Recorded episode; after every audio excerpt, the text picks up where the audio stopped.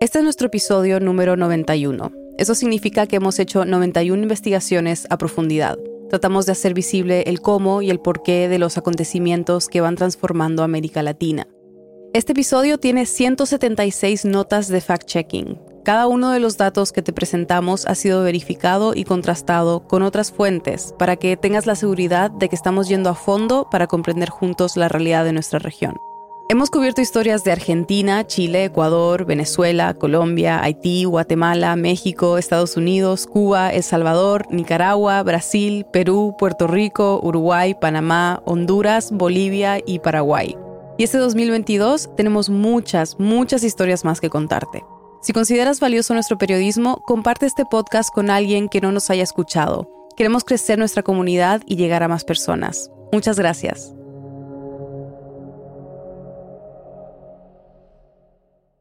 Vamos urgente hasta Puerto Príncipe, la capital de Haití, porque allí han confirmado hace escasos minutos que el presidente de la República, Jovenel Moïse, ha sido asesinado en un ataque armado. Han pasado seis meses desde que una madrugada en Puerto Príncipe, Haití, un comando asesinó al entonces presidente Jovenel Moïse. Este magnicidio se dio en un contexto de una inestabilidad muy grave.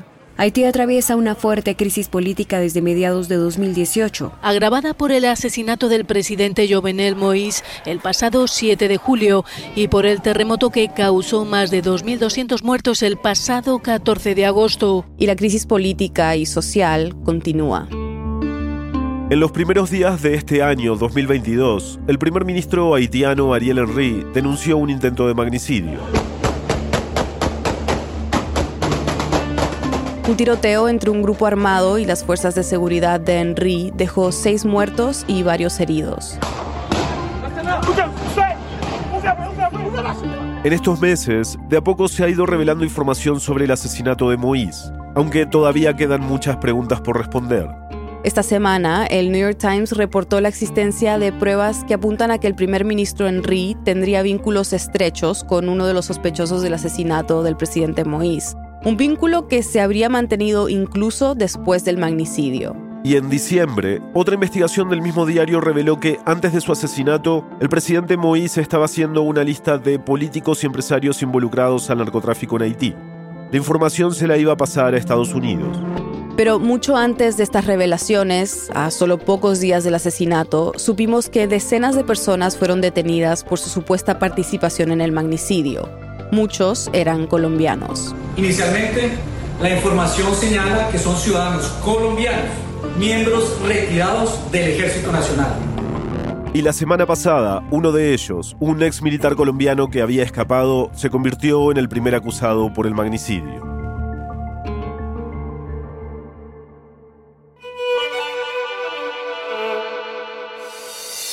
Bienvenidos a El Hilo, un podcast de Radio Ambulante Estudios y Vice News. Soy Elías Budazó. Y yo soy Silvia Viñas. Hoy, ¿qué ha pasado con los exmilitares colombianos que fueron detenidos en Haití y cuál es la historia detrás de la industria de mercenarios de ese país? Es 14 de enero de 2022.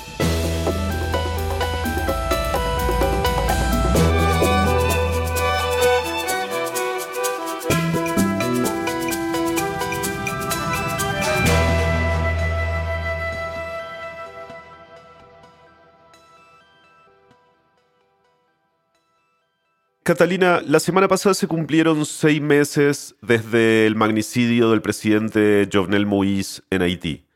Recuérdanos un poco qué pasó después. ¿Quiénes fueron detenidos como sospechosos? Bueno, es una trama que involucra a muchos países y ciudadanos de Colombia, Estados Unidos, de Venezuela e incluso de Ecuador. Ella es Catalina Oquendo, del equipo de corresponsales del país en Colombia. Catalina ha estado cubriendo las repercusiones del magnicidio del presidente Moïse. En particular, lo que se ha revelado sobre el papel de los mercenarios colombianos. Del grupo original de mercenarios que se sabe ahora viajaron desde Colombia hasta Haití, detuvieron a 18, murieron 3 en unos operativos con la policía haitiana que todavía no están muy claros, y uno escapó, que es eh, Mario Palacios, el ex soldado profesional. Las autoridades de Estados Unidos detuvieron a Palacios en Panamá a principios de enero. Ya vamos a hablar sobre su caso más adelante porque entre los detenidos es bastante único. Pero primero vamos a repasar cómo ha avanzado la investigación sobre los presuntos asesinos en estos últimos seis meses. Las primeras pistas sobre quiénes eran estos hombres que habían sido detenidos por el magnicidio de Moïse llegaron de forma bastante inesperada. Doña Julie, buenos días. Buenos días. Gracias a una conversación telefónica en un programa de W Radio de Colombia, dos días después del asesinato. Bueno, es que acá la radio en Colombia es como el eje de la vida cotidiana, todo pasa por la radio. Así que fue sorprendente y al mismo tiempo no para nosotros que las noticias vayan surgiendo así en la radio de la mañana. Yo soy la esposa de uno de los capturados de Haití ayer. Llama una mujer y cuenta que vio a su esposo en las noticias, en, digamos, en las imágenes que circularon desde Haití. Su esposo se llama Francisco Eladio Uribe. Es un soldado profesional que había dejado el ejército en 2019. Tenía alguna investigación por falsos positivos, que son las ejecuciones extrajudiciales que nos han marcado tanto acá. Falsos positivos es como se le conoce en Colombia a los asesinatos de civiles que militares hicieron pasar como guerrilleros. Esta investigación sobre falsos positivos fue algo que Julie, la esposa de ese ex militar, mencionó en esa llamada y luego se confirmó. Y además empieza a dar una cantidad de datos que nos permitieron a nosotros sacar mar como el panorama de quiénes eran esas personas que estaban allá. Cuando él le dice que se va porque lo han contratado para un equipo de seguridad en el exterior, él le dice que se va para dónde. O sea, él sale de su casa con una maleta y se va para dónde. Pues a ellos eh, los llevaron hasta República Dominicana y ya de ahí entonces decidían para dónde lo llevaban porque es que a todos no los llevaban para las mismas partes, sino donde los necesitaba la empresa. Y es que muchos eran exmilitares recién retirados, o sea, de uno o dos años, y que eran formados, o sea, que eran de fuerzas especiales, no eran, eh, digamos, soldados poco preparados. Quería irse porque ya conocía pues varios compañeros que se habían pensionado y se habían ido como para trabajar para Dubái, pues para varias partes y les había ido bien.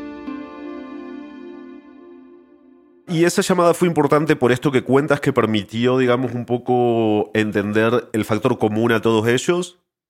Claro, y por, por la sorpresa también, digamos, de, de, de, que una mujer decidiera contar en la radio que su familiar estaba involucrado en semejante hecho tan complejo. Y esto generó también como que se moviera mucho la policía. En estos seis meses, ¿qué has aprendido sobre estos exmilitares colombianos que fueron capturados? Bueno, Mario Palacios, que es eh, quien pues, se ha convertido en la noticia más reciente.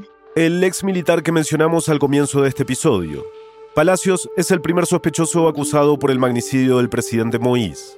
Es un ex soldado profesional de 43 años.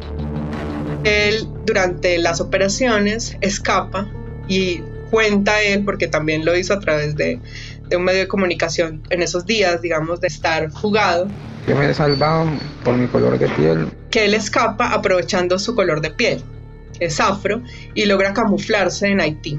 He estado escondiéndome en algunos sitios todos los días, no duermo casi, estoy muy preocupado por mi vida. Luego huye a República Dominicana y de República Dominicana, según su abogado, en un barco hasta Jamaica. En Jamaica lo detienen por documentos ilegales, o sea, no, nada que ver con el, asesinato. Y de ahí le ordenan una deportación a Colombia que se iba a dar el lunes 3 de enero. Todo estaba coordinado para que pasara ese día, llegaba a las 9 de la noche, pero haciendo una escala en Panamá, lo capturaron por un requerimiento de Estados Unidos Allí enfrenta cargos de conspiración para cometer un asesinato o secuestro fuera de Estados Unidos y proporcionar material que resultó en una muerte.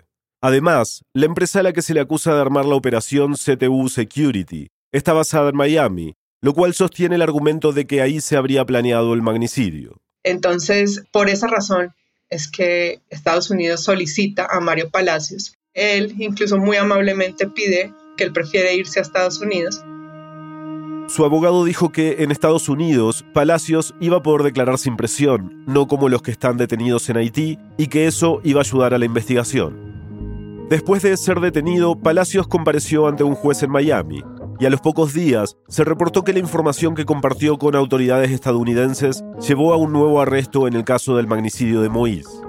La semana pasada, un ex informante haitiano de la DEA y narcotraficante convicto fue detenido en Santo Domingo.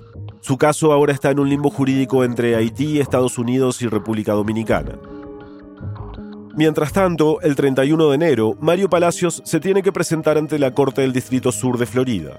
O sea, tiene la historia más particular porque escapa, pero termina siendo el primero realmente que va a tener un juicio formal por este caso. En total, hay más de 20 exmilitares colombianos involucrados en el proceso de investigación por el magnicidio. Tres fueron asesinados. No tenemos tiempo en este episodio para contarles sobre cada uno, pero vamos a hablar acerca de dos más que me mencionó Catalina. Primero, el ex sargento Duvernay Capador.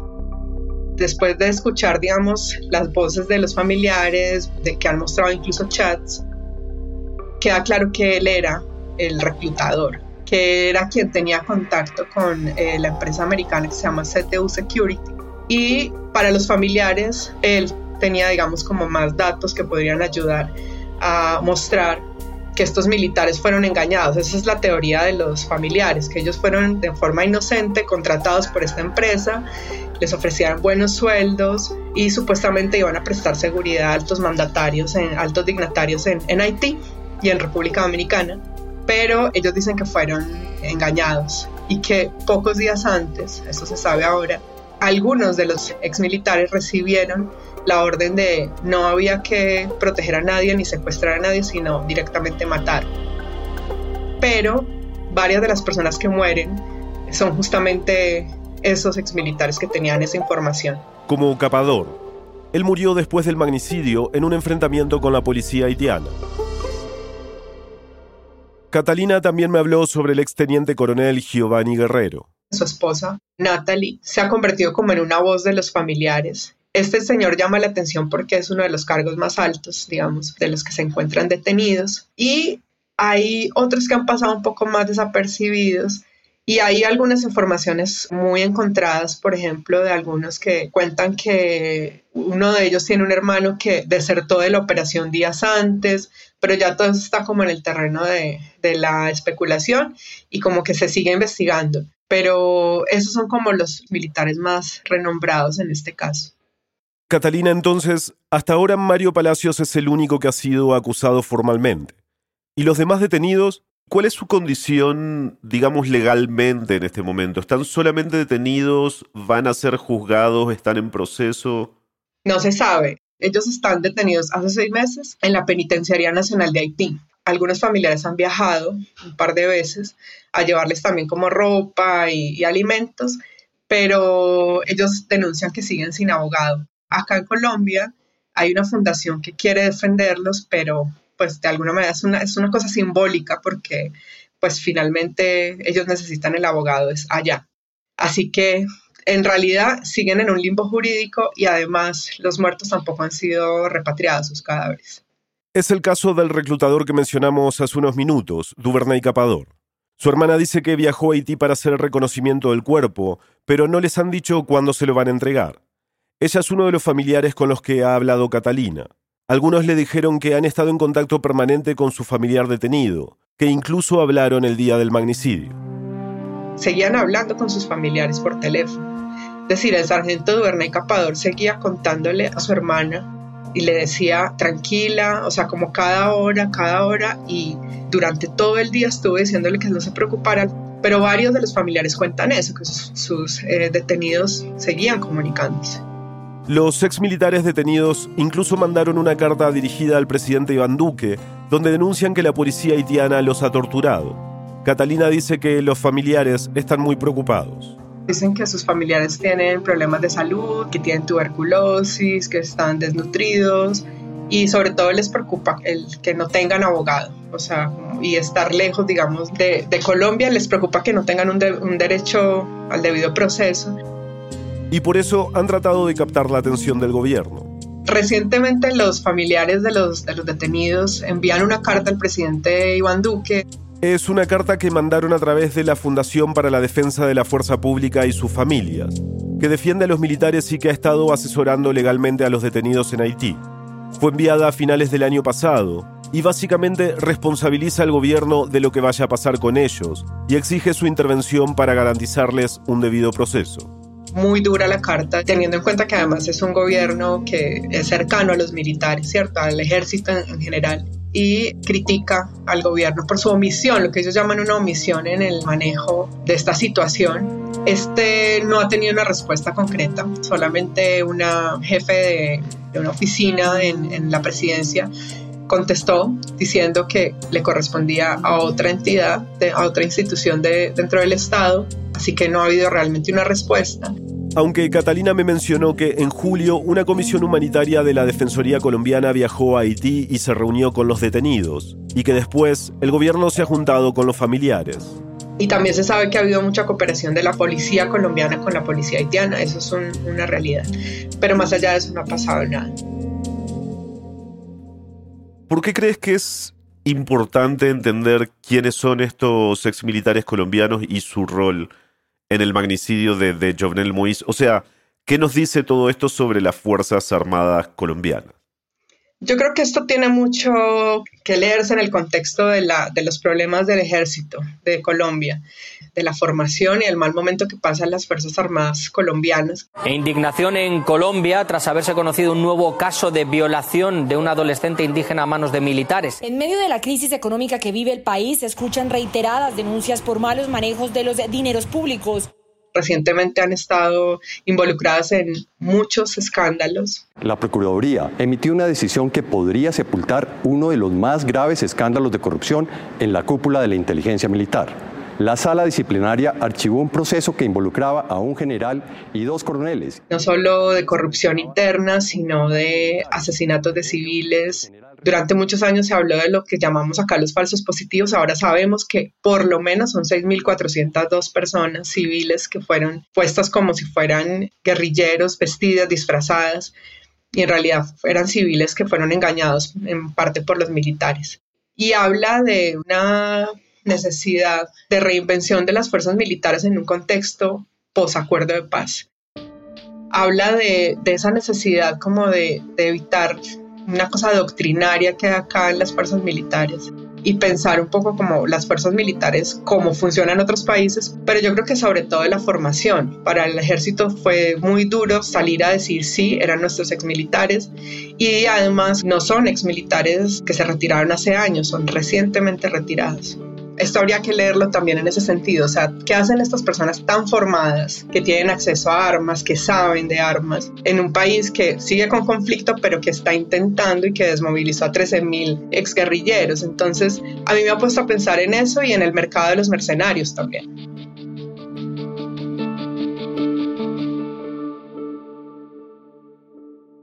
Quizá una de las cosas importantes que hay que tener acá en cuenta es que esta es una industria privada en la cual la opacidad es la regla. Quizá porque no son organizaciones del Estado que tengan que pasar por la veeduría de una oposición, unos medios de comunicación, el Congreso mismo, pues son organizaciones que viven en la opacidad y de las cuales no tenemos por qué saber mucho. Después de la pausa, Daniel Pardo, corresponsal de la BBC en Colombia, nos explica la historia detrás del mercado de los mercenarios. Ya volvemos. ¿Eres diseñadora o comunicadora audiovisual? Te estamos buscando. En el hilo abrimos una posición de práctica pagada para un creador gráfico que contribuya a nuestro equipo con su gran talento. Hay más detalles sobre nuestra oferta en nuestras redes sociales. Nos encuentras como arroba el hilo podcast. Esta convocatoria no está limitada a estudiantes y puedes aplicar desde cualquier lugar del mundo. Anímate a postular. Queremos conocerte. Estamos de vuelta en el hilo. Daniel, no es la primera vez que mercenarios colombianos salen en las noticias. Llegaron a Irak, Afganistán y a los Emiratos Árabes, contratados por una empresa de seguridad privada de Bogotá. Soldados colombianos que antes abandonaban el ejército para unirse como mercenarios a las fuerzas de Arabia Saudita para protección de infraestructura petrolera, ahora son enviados a operaciones contra extremistas islámicos en Yemen. ¿En qué otras operaciones hemos visto a mercenarios colombianos? Como dices, no es la primera vez que exmilitares colombianos se involucran en conflictos y en episodios por fuera del país. Por ejemplo, eh, quizá uno de los casos más comunes fue el de Emiratos Árabes en los últimos 10 años, que se habla de exmilitares colombianos que fueron contratados por Emiratos Árabes para involucrarse en la guerra en Yemen, donde Emiratos Árabes pues hace parte de la coalición internacional en contra de los hutíes. Encontramos varios reportes con diferentes cifras sobre cuántos exmilitares colombianos han estado en Emiratos Árabes y otras partes de Medio Oriente. No hay una definitiva, pero todas apuntan a miles. Es una cantidad de gente. También se sabe, o sea, leído reportes que han estado contratados por Estados Unidos, por Reino Unido en las guerras de Irak y Afganistán. También existen reportes de que exmilitares colombianos fueron contratados por carteles mexicanos como parte de sus operaciones. Entonces, hay exmilitares colombianos prácticamente en cualquier parte del mundo. Y quizá otra de las cosas que valga la pena tener en cuenta como punto de partida es que no todos, casi que la mayoría, no son contratados para operaciones como la de Haití. La palabra mercenario, que si bien responde a una definición muy concreta, a la gente en general le genera como una idea de casi sicariato, ¿no? Que no es lo que es, no es lo que es.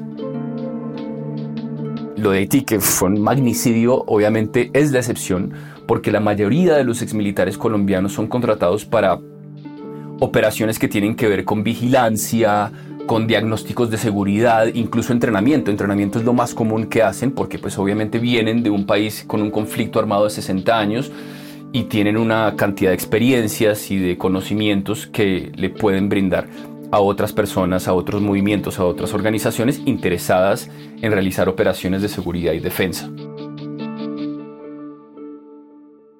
Pero ¿cómo empezó esta industria de mercenarios colombianos y por qué? Es una pregunta muy difícil de contestar porque tú podrías decir que empieza con la relación especial entre Colombia y Estados Unidos que se remonta a principios del siglo XX, ¿no? Y que pasa por la Guerra Fría, en la cual Colombia era uno de los países con uno de los fenómenos de insurgencia comunista más grandes de América Latina, pasa con el lanzamiento de la guerra contra las drogas, que declaró Richard Nixon en 1971 y ha durado medio siglo. En los 90, Colombia hizo que fuera más fácil crear empresas privadas de seguridad para fortalecer a los que estaban enfrentando a las guerrillas. Pasa por el Plan Colombia, que fue este plan de apoyo militar de Estados Unidos hacia Colombia, firmado en 1999, que en un principio se firmó por 7 mil millones de dólares, pero en los 15 años que duró, el gobierno colombiano invirtió más de 130 mil millones de dólares y el de Estados Unidos casi 10 mil millones. El plan convirtió a Colombia en el país latinoamericano que recibe más asistencia militar de Estados Unidos. Y Daniel reporta que disparó la creación de empresas de seguridad privada en Colombia. Daniel dice que esta historia de la industria de los mercenarios también pasa por la guerra contra el terrorismo. Lanzada por George Bush después del ataque a las Torres Gemelas, en la cual Colombia también se involucró de manera muy directa, ¿no? Para ese 11 de septiembre de 2001, Andrés Pastrana era el presidente de Colombia, pero un año después asumió Álvaro Uribe, quien desarrolló una relación muy cercana con Bush. Bush hasta le entregó a Uribe la Medalla Presidencial de la Libertad por su apoyo durante su gobierno. Esa es la distinción civil más alta que puede dar un presidente de Estados Unidos. Uribe respaldó el discurso antiterrorista de Bush y lo trasladó al conflicto interno. Porque en parte Colombia también estaba interesada en luchar en contra de lo que llamaron el terrorismo, que acá pues se personificó en las FARC. Y también hay que tener en cuenta que en los últimos 10 años, quizá después de las polémicas guerras de Irak y Afganistán, para los gobiernos occidentales ha sido cada vez menos rentable políticamente en el escenario interno mandar tropas del Estado.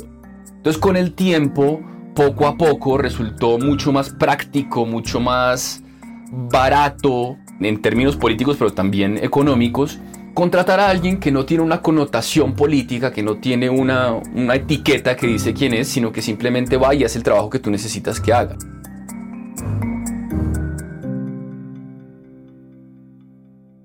¿Y quiénes son los que contratan a estos exmilitares? Es que los contrata todo aquel que esté interesado en realizar una operación de seguridad y defensa en cualquier parte del mundo, ¿no? Obviamente se habla de empresas privadas, se habla de gobiernos, se habla de organizaciones y movimientos políticos, y todos están, en efecto, ¿no? Pero también existen empresas que los tienen como una suerte de nómina. Por ejemplo, quizá la más famosa es Blackwater, que fue una empresa creada en los años 90 en Estados Unidos. Ahora se llama Academy. So let's pop inside Academy and see what goes on here. Montó como una de sus primeras medidas una oficina en Bogotá y llevó miles de exmilitares colombianos a Medio Oriente.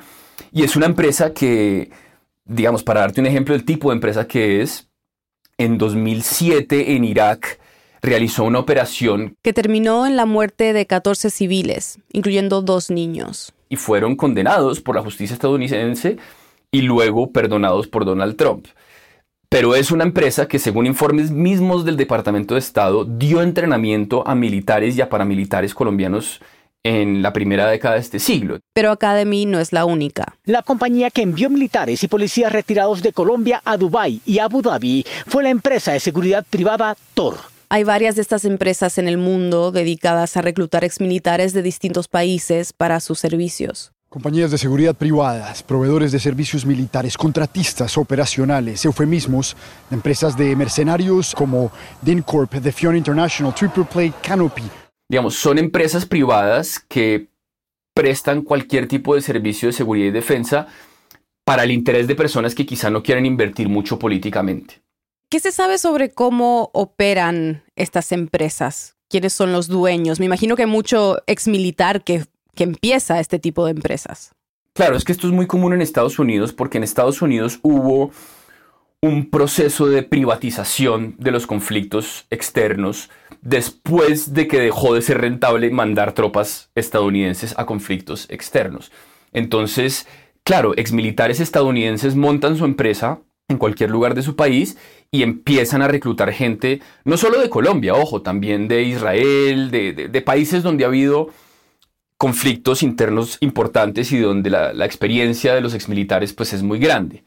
Entonces, em, están en Estados Unidos, también los hay en Reino Unido y también las hay en Colombia. ¿Y por qué son tan atractivas para los exmilitares? O sea, ¿qué les ofrecen? Pues es que siempre depende del lugar en el que estén los militares, ¿no?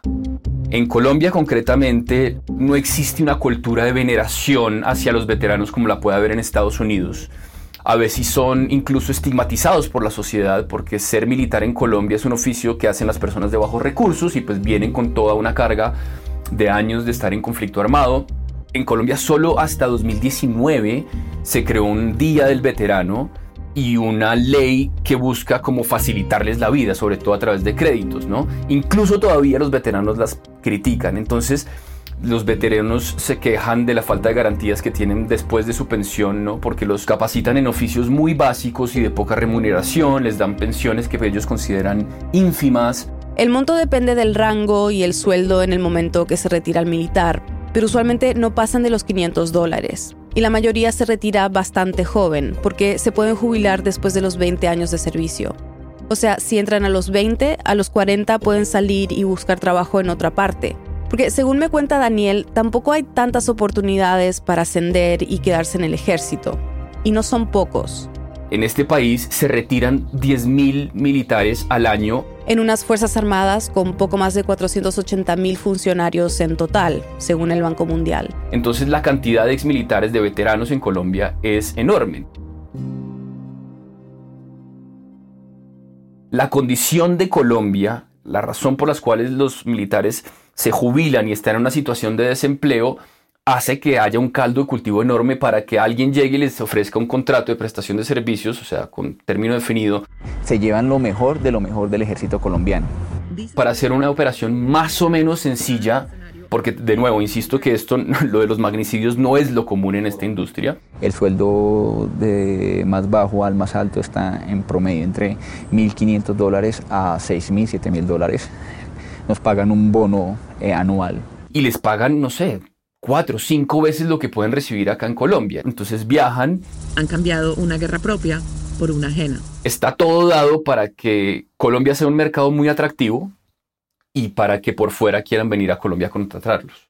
Daniel, después del magnicidio en Haití, eh, salió el general Jorge Luis Vargas, el director de la Policía Nacional Colombiana, diciendo... Tenemos el nombre de cuatro empresas. Y que estaban ampliando sobre esas empresas, ¿no? Que da a entender que estaban investigándolas. ¿Sabes si se está tratando de regular de alguna manera esta industria después de lo que pasó en Haití? Yo creo que tarde o temprano eso va a pasar. No sé si pase durante el actual gobierno de Iván Duque, que se termina pues en agosto de este año, pero sí creo que eventualmente va a haber un proceso de regularización de esta industria en todos los sentidos, ¿no? Porque qué impuestos pagan, de qué manera contratan a los exmilitares. Recuerden que esto es una industria legal hasta ahora, o sea, tú contratar un servicio de defensa no es nada ilegal. Lo que es ilegal es matar a un presidente, ¿no?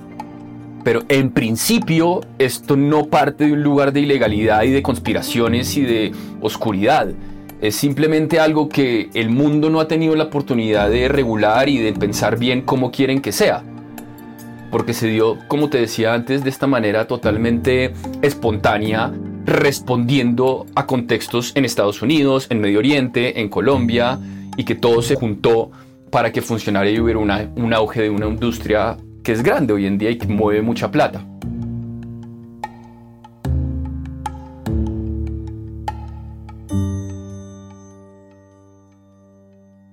Quisimos saber el estado de la investigación a las cuatro empresas que mencionó el director de la Policía Nacional Colombiana, así que contactamos a la unidad que la lidera, la Dirección de Investigación Criminal e Interpol. Y nos dijeron que la indagación está en curso y que no existe una fecha determinada para su cierre. Este episodio fue producido por Inés Renique, Daniela Cruzat y por mí. Desire Yepes hizo el fact-checking y Eliezer Budasov la edición. La mezcla y el diseño de sonido son de Elías González, con música compuesta por él y por Remy Lozano. El resto del equipo de El Hilo incluye a Mariana Zúñiga, Denis Márquez, Paola Leán, Xochil Fabián y Camilo Jiménez Santofimio. Daniel Alarcón es nuestro director editorial. Carolina Guerrero es la CEO de Radio Ambulante Studios. Nuestro tema musical lo compuso Pauchi Sasaki. El Hilo es un podcast de Radio Ambulante Studios y Vice News, gracias a quienes se han unido a Deambulantes, nuestras membresías. Dependemos de miembros como ustedes para garantizar el tipo de periodismo que hacemos en el hilo. Si este podcast te ayuda a entender mejor lo que ocurre en América Latina, considera hacer una donación hoy. Sin importar el monto, tu contribución nos ayudará a garantizar nuestro periodismo riguroso e independiente. Súmate tú también en el hilo.audio slash apóyanos. Muchas gracias. Y para estar al tanto de las noticias más importantes de la región y de cómo se desarrollan esta y otras historias que cubrimos, síguenos en nuestras redes sociales. En Twitter y en Instagram nos encuentras como El Hilo Podcast. Soy Silvia Viñas, gracias por escuchar.